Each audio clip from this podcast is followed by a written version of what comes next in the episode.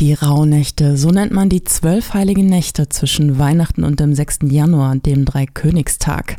Einst waren die Rauhnächte eine bedeutungsvolle Zeit des Übergangs, in denen man vor allem auf seine Träume achten sollte, sagt die Bonner Bibelforscherin Barbara Leicht. Eine besondere Zeit, in der das Heilige, aber manchmal ja auch das Unheilige, das Unheimliche näher ist. Und vielleicht spielen deswegen auch Träume eine Rolle, weil man sagt, dass da das Unbewusste näher am Bewusstsein ist und dass es von daher dann besondere Nächte sind. Vielleicht spielt aber auch eine Rolle, dass es Jahresende oder Jahresanfang ist und man hofft, ein bisschen zu erfahren, was das neue Jahr bringt.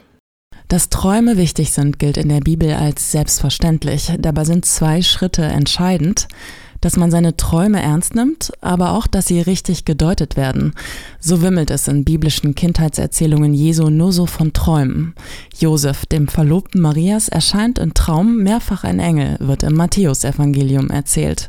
Und auch die Sterndeuter, die sogenannten heiligen drei Könige, folgen einem Traum. Wir haben es bei den drei Weisen die zu Jesus gekommen sind, heißt es auch einfach nur, ihnen wird im Traum geboten, auf einen anderen Weg zurückzukehren. Und genau das tun sie. Also es gibt eine ganze Reihe von Texten, in denen ganz fraglos ein Auftrag, eine Botschaft im Traum steht.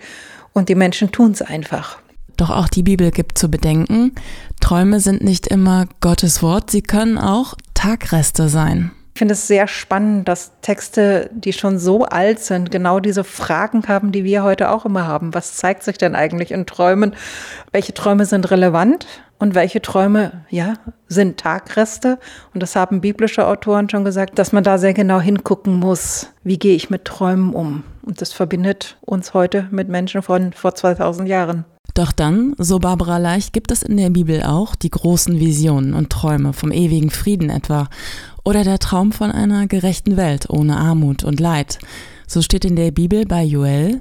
Gott wird seinen Geist ausgießen und eure Söhne und Töchter werden Propheten sein, eure Alten werden Träume haben und eure jungen Männer haben Visionen. Einerseits ist das ein Zeichen biblisch, dass wirklich der Geist über allen ist. Es heißt aber auch, dass alle Visionen haben. Wir entwickeln Visionen gemeinsam.